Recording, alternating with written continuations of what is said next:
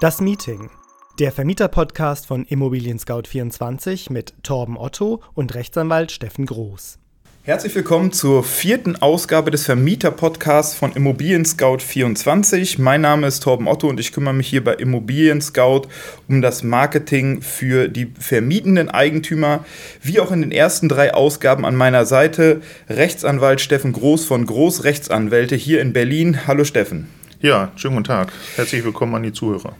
Wir haben heute ja eine kleine Premiere. Wir starten jetzt in den nächsten drei Folgen eine kleine thematische Trilogie, bei der wir oder in der wir ähm, ja das teilweise vielleicht auch mal kontrovers diskutierte Thema Kündigung besprechen werden. Ähm, wir werden in jeder der drei kommenden Ausgaben uns mit einer ja, speziellen Art der Kündigung beschäftigen. Wir starten heute mit der Kündigung wegen Eigenbedarf. Ähm, in der nächsten Ausgabe sind wir dann bei der Kündigung ähm, wegen Zahlungsrückstands und in der dritten Ausgabe kümmern wir uns ähm, um das vertragswidrige Verhalten. Ähm, genau, aber heute, wie gesagt, steht die Kündigung wegen Eigenbedarfs äh, im Fokus. Auch in den letzten Wochen ja durchaus ähm, auch aufgrund einiger Gerichtsurteile wieder in den Medien gewesen. Ähm, aber zu Beginn würde ich sagen, fangen wir doch mal mit den Basics, mit den Grundlagen an. Ähm, Steffen, die Frage an dich. Was bedeutet eigentlich Eigenbedarf in diesem Fall? Und vielleicht können wir das auch noch mal ein bisschen aufsplitten ähm, was bedeutet in diesem Fall Eigen und Bedarf? Ja, schöne Aufsplittung. Ähm, es geht grundsätzlich immer nur um Wohnungen. Das heißt also, die Räume, die benötigt werden, die müssen als Wohnung jetzt schon genutzt werden und sollen auch zukünftig als Wohnung genutzt werden. Und man sagte, mir gehört diese Wohnung und ich möchte, obwohl die jetzt vermietet ist, zukünftig eigentlich in dieser Wohnung drin wohnen entweder ich oder eben auch Familienangehörige, da kommen wir wahrscheinlich gleich nochmal dazu. Mhm. Aber darum geht es letztendlich, ich brauche die, deshalb auch der Bedarf, diese Wohnung für mich oder eben andere. Und ähm, auch da vielleicht nochmal die Frage, was heißt denn in diesem Fall genau, ich brauche die? Ähm, als Beispiel könnte ich ja auch sagen, äh, ich habe eigentlich eine Wohnung und äh, ich, brauch, ich, brauche aber eine größere Wohnung oder äh, ich brauche eine Zweitwohnung. Was genau ist da mit dem Bedarf eigentlich abgedeckt? Also da ist die Rechtsprechung relativ weit. Das heißt also, wenn man vorher in einer, ich sag mal mal 40 Quadratmeter Wohnung wohnt und jetzt auf einmal eine Familie dazu bekommt, oder eine Familie bekommt, dann ist das äh, völlig legitim, dass man sagt, ich möchte jetzt in eine 100 Quadratmeter Wohnung ziehen oder auch 120 Quadratmeter. Auf der anderen Seite spricht auch nichts dagegen, wenn ich sage, ich möchte für mich alleine auch in eine 160 oder 200 Quadratmeter Wohnung ziehen. Da kommt es nicht sozusagen darauf an, dass jemand einen bestimmten Bedarf hat nach dem Motto, er müsste doch mit 40, 60 Quadratmetern auskommen, sondern da ist jeder völlig unterschiedlich und ähm, 200 Quadratmeter für eine Person sind eben auch völlig in Ordnung. Wenn das ihm gehört, hat er grundsätzlich den Anspruch darauf, auf diese 200 Quadratmeter zu nutzen. Ähm, verstanden. Und dann schließt sich natürlich die Frage an zu dem, zu dem, zu dem anderen Teil des Ausdrucks äh, Eigenbedarf. Kann ich diesen Eigenbedarf denn wirklich nur für mich anmelden? Du meintest gerade schon Familienmitglieder. Wie weit ist, das, äh, ist dieser Eigenbedarf denn da gefasst? Ja, das heißt immer im Gesetz so Eigenbedarf, also für mich selbst, klar, für mich als Vermieter auf jeden Fall, aber das Gesetz spricht auch davon, dass eben für meine Familienangehörigen und auch für Leute, die in meinem Haushalt leben, ich diesen Eigenbedarf äh, Geld machen kann. Also ein bisschen mhm. weit gefasster Begriff, Eigenbedarf, nicht nur ich selbst, sondern auch Familie oder eben auch Haushaltsangehörige. Ähm, Familie da nochmal einzuhaken, ist natürlich auch ein Weitbegriff, äh, weit äh, äh, oder, oder kann äh, viele Leute umfassen. Geht es da wirklich um die engere Familie, wie man sich so vorstellt? Äh, Eltern, Kinder, vielleicht Großeltern? Oder kann das auch weiter gefasst sein, sagen wir mal, äh, Neffen, Nichten oder auch noch weitere Verwandte? Das ist im Gesetz nicht so ganz klar geregelt. Da muss man letztendlich auf äh, Rechtsprechung zurückgreifen. Mhm. Aber das, was du schon gesagt hast, also die engere Verwandtschaft, äh, meine Eltern, meine Kinder, äh, meine Schwester, mein Bruder, die auf jeden Fall. Aber das geht auch weiter im Großeltern bis zu Enkelkindern oder eben auch Neffen. Bei Cousinen ähm, sagt die Rechtsprechung, okay, dann muss man, wenn man schon diesen weiten ähm, Verwandtschaftsgrad sozusagen mit einbeziehen will, schon ein besonderes enges Verhältnis haben. Das ist dann immer wieder einzelfallabhängig, dass man das belegen kann, aber es geht eben auch für Cousinen. Ähm, alle anderen Gruppen, also bis zum Neffen, Großmutter, Enkel, sind viel einfacher. Das heißt, bei, wenn ich wirklich diese, diese, diese etwas weiteren äh, Verwandten ähm, äh, in so einem Fall ähm, äh, oder diese etwas weiteren Verwandten dort involviert sind, dann muss ich es gut belegen können, aber am Ende bin ich dann auf so eine Einzelfallprüfung ähm, angewiesen und da kann ich nicht äh, vorher schon sagen, so und so sind die Erfolgswahrscheinlichkeiten oder wie sieht das da genau aus? Also im Grunde sind die Erfolgswahrscheinlichkeiten bei einer Kündigung wegen Eigenbedarf, wenn diese Gründe wirklich vorliegen, eigentlich immer relativ gut. Mhm. Also da gibt es nur wenige Ausnahmefälle, wo das mal nicht gewährt worden ist. Gerade weil das Gericht sagt, ähm, dir gehört die Wohnung oder der Gesetzgeber das auch gesagt hat, dir gehört die Wohnung und wir haben diese Möglichkeit der Selbstnutzung der eigenen Wohnung einfach geschaffen. Ähm, weil du gerade Selbstnutzung sagst, ähm, das heißt, ähm, ich muss dort immer wohnen ähm, ich hatte jetzt, wir hatten mal den Fall durchgesprochen, weil es, glaube ich, auch vor einigen Jahren oder vor einigen Monaten mal so einen Fall gab.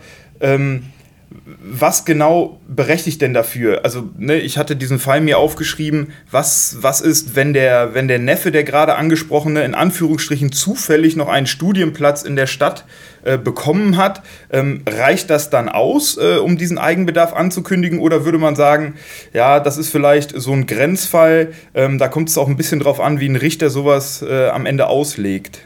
Ja, jetzt ist dieser Begriff zufällig einen Studienplatz bekommen, äh, jetzt hier gefallen, aber was heißt zufällig? Letztendlich hat er sich ja dafür beworben, auch in dieser einen Stadt mhm. äh, und wollte hierher und hat jetzt diesen Studienplatz bekommen. Von daher ist das durchaus ein Grund, wenn ich sage, mein Neffe möchte hier in dieser Stadt studieren, er gehört zu meinen Familienangehörigen, ich habe noch eine Wohnung, die mir gehört, die vermietet ist und jetzt möchte ich einem Familienangehörigen, hier in dem Fall dem studierenden Neffen, diese Wohnung zur Verfügung stellen. Das mhm. ist ein durchaus legitimer Grund. Mhm. Ähm, vielleicht an dieser Stelle nochmal, eine Kündigung wegen Eigenbedarf sollte auf gar keinen Fall in irgendeiner Art und Weise vorgeschoben werden. Mhm. Viele denken immer, ähm, ich kündige wegen Eigenbedarf, kann dann in die Wohnung einziehen und kann hinterher machen, was ich will. Und ich brauche ja auch sozusagen diesen Eigenbedarf nur begrenzt nachweisen. Sicher, es kann sein, wenn der Mieter sich nicht wirklich gegen wehrt, ähm, dass man dann diese Wohnung bekommt, stellt sich aber hinterher heraus, dass ich überhaupt gar keine Gründe hatte für einen Eigenbedarf. Das heißt, ich wollte die eigentlich nur anderweitig und insbesondere auch teurer vermieten. Dann ist der Mieter, der jetzt da rausgegangen ist, berechtigt, Schadensersatz zu verlangen. Und jetzt für alle Zuhörer vielleicht nochmal ganz laut und deutlich, hören Sie gut zu. Und dieser Schadensersatz ist im Grunde nicht begrenzt. Wenn Sie also eine Wohnung hatten, beispielsweise 600 Euro netto kalt, und der Mieter zieht aus, zieht in eine Wohnung mit 1000 Euro netto kalt, dann ist er da nur hingezogen, weil sie gelogen haben. Und dementsprechend hat er eine Differenz von 400 Euro und diese 400 Euro sind im Grunde lebenlang dann den Schaden, den er geltend macht. Das ist also nicht irgendwie bloß auf ein, zwei, drei Jahre begrenzt, sondern dadurch, dass er immer wieder diese Miete mhm. zahlen muss, sind die 400 Euro wirklich lebenslang zu bezahlen. Von daher auf gar keinen Fall versuchen, hier irgendwie zu tricksen. Mhm. Gehen Sie wirklich zum Anwalt, lassen Sie das ganz genau prüfen und dann müssen Sie auch diese Gründe haben und diese Gründe müssen auch zum Zeitpunkt dann letztendlich der Kündigung äh, und auch, wenn derjenige dann auszieht, vorliegen. Also da kann ich nur schwer von abraten. Das wird im Zweifel sehr teuer werden. Das hört sich so an. Ähm, vielleicht, wo du schon ansprichst, ähm, was ist denn generell mit den Ansprüchen der Mieter, wenn ich jetzt äh, als Vermieter den Eigenbedarf geltend mache, äh, vielleicht sogar dieser äh, Eigenbedarf, äh, dem Eigenbedarf stattgegeben wird oder diesen Antrag, was hat der Mieter denn dann für Ansprüche generell? Muss er einfach ausziehen? Hat er vielleicht andere Ansprüche mir gegenüber noch? Nee, grundsätzlich ähm, hat er im Grunde keine Ansprüche. Also der Gesetzgeber hat eben dieses Mittel der Kündigung wegen Eigenbedarf eingeführt. Und wenn jemand eben in so eine Wohnung geht, dann muss er damit rechnen, der Vermieter kann jederzeit kommen mit diesem Eigenbedarf und dann wird er gekündigt. Und das ist, äh, Juristen nennen das immer so, das normale Lebensrisiko, mhm. äh, dass er gekündigt wird und sich eine neue Wohnung suchen muss. Also ist nicht, dass man Umzugskosten oder ähnliches zahlen muss. Ähm, auch die, die Differenz zur neuen Miete muss man eben auch nicht zahlen, sondern mhm. das ist das ganz normale Lebensrisiko eines jeden einzelnen äh, Mieters. Mhm. Und ähm, inwieweit spielt, ähm, ja, sagen wir mal, äh, der einzelne Mieter, also äh, oder, oder vielleicht auch einzelne Parameter seiner, seiner Mieterschaft äh, eine Rolle. Zum Beispiel, wie lange der Mieter dort schon wohnt äh, oder die Mieterin, wie alt der Mieter oder die Mieterin ist, ähm, vielleicht auch gesund, äh, gesundheitliche Umstände. Ähm, inwiefern spielen die da eine Rolle? Ähm, dann trennen wir vielleicht mal, das waren jetzt gleich mehrere Fragen. Und zwar, wenn der Mieter schon vorher sehr lange in der Wohnung gelebt hat. Grundsätzlich hat er eine Kündigungsfrist von drei Monaten. Mhm. Nach fünf und acht Jahren kommen immer noch mal drei Monate hinzu. Das heißt also, ein Mieter, der schon lange drin ist, hat natürlich auch einen Anspruch darauf, eine längere Kündigungsfrist zu kriegen, um sich auf diesen Umstand, ich muss ausziehen, sagen wir mal, äh, länger darauf vorbereiten zu mhm. können. Das muss man auf der einen Seite berücksichtigen. Auf der zweiten Seite gibt es immer noch mal die Situation, dass der Mieter eine besondere Härte geltend machen kann. Nehmen wir mal ähm, ein Beispiel, oder das wurde vor einiger Zeit eben auch ähm, durch ein Berliner Landgericht entschieden. Eine 80-Jährige, die dement war, äh, sollte gekündigt werden wegen Eigenbedarf. Mhm. Äh, das Landgericht Berlin hat gesagt, äh, ja, das können wir so machen, 80 dement ist eine Härte. Ähm, da hat der BGH aber gleich widersprochen gesagt, nein, nein, so einfach geht es nicht. Es gibt also keine pauschale Antwort, wann jemand wirklich persönlich hart betroffen worden ist, sondern das muss man wirklich immer im Einzelfall prüfen. Letztlich hängt es davon ab, ähm, sicher Alter, Gesundheitszustand sind Gründe, die für eine persönliche Härte und, und dagegen sprechen können, dass derjenige ausziehen soll, aber wirklich immer der absolute Einzelfall. Also man kann das nicht pauschal sagen. Und auf der anderen Seite, wenn man sich das ansieht, eine Familie kauft eine Wohnung, mhm. ähm, macht dann Kündigung wegen Eigenbedarf geltend wessen Rechte sind sozusagen jetzt an der Stelle höher mhm. zu bewerten? Ähm, der 70-Jährige, der noch sozusagen agil ist oder die Familie mit äh, frischen Drillingen, sage ich mal so? Ähm, das muss dann immer ein bisschen abgewogen werden, aber in der Regel gibt es eigentlich keine Gründe, die sozusagen eine Kündigung grundsätzlich verhindern. Mhm. Aber das wären dann, äh, das sind dann die, sagen wir mal, zwei am stärksten beeinflussende Faktoren auf Mieterseite. Einmal ähm, die Länge äh, die Länge oder, oder die Dauer der Miete, in der der Mieter da schon wohnt. Also wie du sagst, ne, pro, pro fünf oder acht Jahren gibt es dann halt mal eine längere äh, Kündigungsfrist, die ge gewährt werden muss. Auf der anderen Seite Gesundheitszustand. Genau, so kann man das sehen. Nehmen wir mal ein krasses Beispiel. Da ist jemand äh, 85 Jahre alt, eine schwere Krankheit und die Ärzte prognostizieren, dass er vielleicht noch ein Jahr zu leben hat. Da mhm. wird sicher dazu kommen, dass man sagt, nein, in dieser Zeit soll er einfach sozusagen noch in seiner Wohnung bleiben. Das ist jetzt wirklich ein besonderer Härtegrund. Und äh, deshalb wird hier auch eine Kündigung wegen Eigenbedarf eben wahrscheinlich nicht durchgreifen, sondern man sagt, Ausnahmefall, Einzelfall, der soll, ich sag mal mal, in seiner Wohnung sterben. Mhm. Ist jetzt ein schwieriges Beispiel, aber ich glaube, das verdeutlicht das am besten. Mhm. Und weil du gerade das Beispiel mit der jungen Familie gebracht hast, die, ähm, die sich eine vermietete Wohnung kauft, wenn ich äh, und dann Eigenbedarf anmeldet, wenn ich da so drüber nachdenke, gibt es da vielleicht auch genau für diesen Fall ähm, irgendwas, worauf ich achten muss, weil ähm, das äh, sieht man ja immer mal wieder, dass es Angebote gibt, äh, ne, vermietete Wohnungen zum Kauf. Ähm, muss ich da irgendwelche Fristen beachten oder könnte ich eigentlich sagen, ich kaufe mir jetzt, äh, werde Eigentümer äh, solch einer vermieteten Wohnung und ähm, dann im quasi gleichen Moment, sobald ich dann da im Grundbuch stehe, ähm, äh, beantrage ich diese, den Eigenbedarf.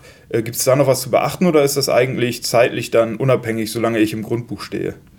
Also der Grundbucheintrag ist wirklich wesentlich, äh, von daher war das schon genau der richtige Hinweis. Man kann also nicht kündigen, wenn man erst gekauft hat, aber noch gar nicht im Grundbuch eingetragen ist, mhm. sondern man wird erst Vermieter mit Eintragung ins Grundbuch. Das ist der eine Punkt. Und beim zweiten muss man immer zwei Fälle unterscheiden. Es gibt Wohnungen, die sind an für äh, oder Häuser, die sind noch nicht aufgeteilt. Mhm. Mieter ziehen dort ein und irgendwann werden diese Häuser aufgeteilt in einzelne Eigentumswohnungen. Das ist der eine Fall. Und es gibt äh, den Fall, das Haus ist aufgeteilt und dann ziehen die Mieter ein. Mhm. Der Mieter, der jetzt in eine schon aufgeteilte Wohnung einzieht, ist natürlich weniger schutzwürdig als derjenige, der im Laufe seines Mietverhältnisses auf einmal erfährt, die Wohnung ist aufgeteilt worden. Mhm. Und das hat der Gesetzgeber letztendlich auch berücksichtigt hat gesagt, alle Leute, die in der Wohnung wohnen und die während der Mietzeit sozusagen aufgeteilt werden, die können einen besonderen äh, Kündigungsschutz bekommen, grundsätzlich drei Jahre. In Berlin gibt es ähm, die Kündigungsschutzklauselverordnung, die gilt seit 2013. Da muss ich noch mal kurz auf den Namen genau gucken. Ja, kompliziertes Wort ähm, mal wieder. Und ähm, da ist letztendlich für Berlin geregelt, dass bei solchen Mietern, die in der Wohnung leben, dann die Wohnung aufgeteilt wird, die Kündigungsfrist, wenn der neue Eigentümer, Vermieter dann sozusagen die Wohnung erworben hat, zehn Jahre bedeutet. Mhm. Das heißt, es ist also wirklich ein sehr, sehr langer Zeitraum, ähm, hat der Gesetzgeber letztendlich so eingebaut, um zu sagen, der Mieter hat sich für eine Wohnung, ich sag mal, von einer juristischen Person mhm. entschieden, der gehörte das gesamte Haus. Und nur weil jetzt ohne sein Zutun, und er kann es auch letztendlich nicht verhindern, später das ganze Haus aufgeteilt worden ist, hat sich für ihn die Situation grundlegend verändert und jetzt kann ein Eigentümer kommen und Eigenbedarf ankündigen. Und daher gibt es eben diese Schutzvorschriften grundsätzlich eben drei Jahre und in Berlin und auch in anderen äh, Ländern gibt es eben ähnliche Vorschriften, in Berlin beispielsweise zehn Jahre. Okay, das ist sicherlich, äh, sicherlich nochmal ein wichtiger Punkt gewesen.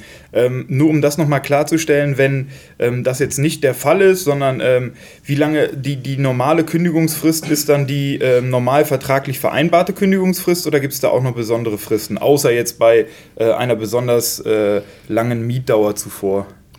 Also grundsätzlich immer im Gesetz, wenn die Parteien darüber sich gar nicht in den Kopf gemacht haben, dann gilt das Gesetz. Mhm. Wenn die Parteien aber schon aus welchen Gründen auch immer reingeschrieben haben, ähm, der Vermieter ähm, verzichtet auf ein Kündigungsrecht für die nächsten fünf Jahre. Mhm. Solche Verträge gibt es durchaus.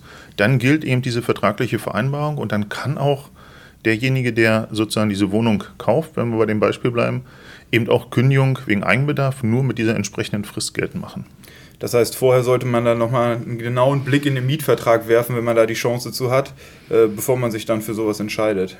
Ja, definitiv. Und die Katze im Sack kaufen ähm, ist eigentlich selten ein guter Hinweis. Ich weiß in der aktuellen Situation, äh, dass viele aus Zwangsversteigerungen heraus gerne Wohnungen kaufen, ohne mhm. auch nur annähernd zu wissen, wie die Wohnung aussieht, was vertraglich drin ist.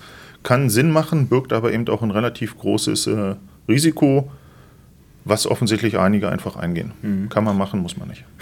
Verstehe. Ähm, ja, vielleicht nochmal ähm, die Frage, du hattest es am Anfang schon mal kurz angesprochen, ähm, aber weil es ja dann doch auch häufig medial immer wieder diskutiert wird und es dann doch auch immer wieder ja, ähm, Gerichtsurteile gibt, die etwas aufhorchen lassen, ähm, Gibt es so eine, ja, so eine Daumenregel oder wenn du sagen würdest, so eine grobe Einschätzung, wenn man das alles vernünftig prüft, wie sehen die Erfolgswahrscheinlichkeiten eigentlich aus, wenn, wenn man ähm, ja, eine Kündigung wegen Eigenbedarfs anmeldet oder ausspricht? Also die Kündigungen sind durchaus gut. Wenn man das vernünftig äh, prüft, dann auch äh, vernünftig sozusagen vorbereitet. Und äh, da muss ich nochmal sagen, gibt es relativ klare formelle Voraussetzungen, was in so einer Kündigung drinstehen muss. Mhm. Da muss dann eben auch beschrieben werden, ich als Vermieter äh, möchte die Wohnung ab dem Zeitpunkt äh, für mich selbst oder insbesondere für meinen Neffen Klaus Meyer nutzen. Das muss dann alles sehr genau konkret drinstehen und dann spricht eigentlich nichts dagegen, dass diese Kündigung auch gerichtlich im Grunde standhält. Also sowohl äh, die Person, die einzieht, sei es jetzt äh, der Vermieter selber oder der Verwandte, genau benennen, wahrscheinlich äh, ähm, das Einzugsdatum und auch der Grund genau hinterlegt, am besten noch mit irgendwelchen Belegen, wenn man sie denn hat, oder ist das, äh, ist das dann im Zweifel nur, wenn es dann zu einer Gerichtsverhandlung kommt oder sowas vonnöten? Also sei es zum Beispiel jetzt eine Immatrikulationsbescheinigung, wenn wir wieder auf das äh, Beispiel mit dem Neffen zurückkommen. Ich würde an für sich gleich alles reinschreiben, was ich sozusagen auch schon weiß und was mhm. ich wirklich Geld machen will. Und äh, was schadet es, wenn man sagt, mein Neffe ist jetzt hier in die Stadt gekommen oder er hat äh, folgenden Studienplatz bekommen anbei äh, Immatrikulationsbescheinigung. Er ist mein Neffe und das kann man ja auch vielleicht irgendwie mit ähm, anderen Urkunden sozusagen belegen. Ich möchte die Wohnung ganz gerne oder ich möchte ganz gerne, dass die Wohnung durch meinen Neffen genutzt wird, ab dem dann und dann. Deshalb spreche ich die Kündigung wegen Eigenbedarf aus mit einer Frist von. Und letztendlich sollte man auch immer noch mal reinschreiben, ähm, nehmen Sie gerne mit mir Kontakt auf. Mhm. Denn äh, häufig ist es auch so, dass natürlich der Mieter ein bisschen überfahren wird, mhm. sagt um Gottes Willen, aber selbst wenn er dann zum Anwalt geht und der Anwalt ihm dann eben sagt, ja, da kann, kann, man nicht viel gegen machen, dass man sich dann trotzdem häufig einigt und sagt, okay, der Mieter zieht früher aus oder ähm, er verzögert den Auszug nicht durch einen Rechtsstreit und dann sind einige Vermieter auch durchaus mal bereit, äh, weil es schnell gehen soll, sozusagen, ich sag mal, eine Abfindung zu zahlen, ist jetzt der falsche Begriff, weil es wirklich keine rechtliche ja. Grundlage dafür gibt, aber gerade wenn es eben schnell gehen soll, dann machen einige Vermieter das. Also immer besser, äh, wie es wahrscheinlich äh, äh immer so ist, äh, besser ist versuchen im Dialog zu klären, als dann wirklich direkt mit den, mit den äh, Keulen äh, zu kommen. Ja, man muss natürlich nicht immer gleich mit der Keule und in dem Fall wahrscheinlich dann Anwalt kommen, sondern man kann eben auch einfach sagen, das und das sind die Gründe, deshalb darf ich sprechen Sie mit mir und in der Regel finden die Leute dann auch eine Lösung. Mhm. Was man vielleicht nochmal mit berücksichtigen muss, ein Vermieter, der dann noch eine weitere Wohnung hat oder vielleicht auch noch mehrere weitere Wohnungen, mhm. der ist auch verpflichtet, wenn die eben leer sind, dem Mieter, der jetzt gerade gekündigt werden soll, diese Wohnung anzubieten. Die Wohnungen müssen dabei nicht gleichzeitig, äh, gleichwertig sein. Man kann also sagen, ich möchte einen Mieter kündigen, der in einer 60 Quadratmeter Wohnung lebt und ich habe aber noch im gleichen Haus oder im gleichen Gebäudekomplex noch eine andere Wohnung, mhm. die hat bloß 40 Quadratmeter oder eine hat 120 Quadratmeter.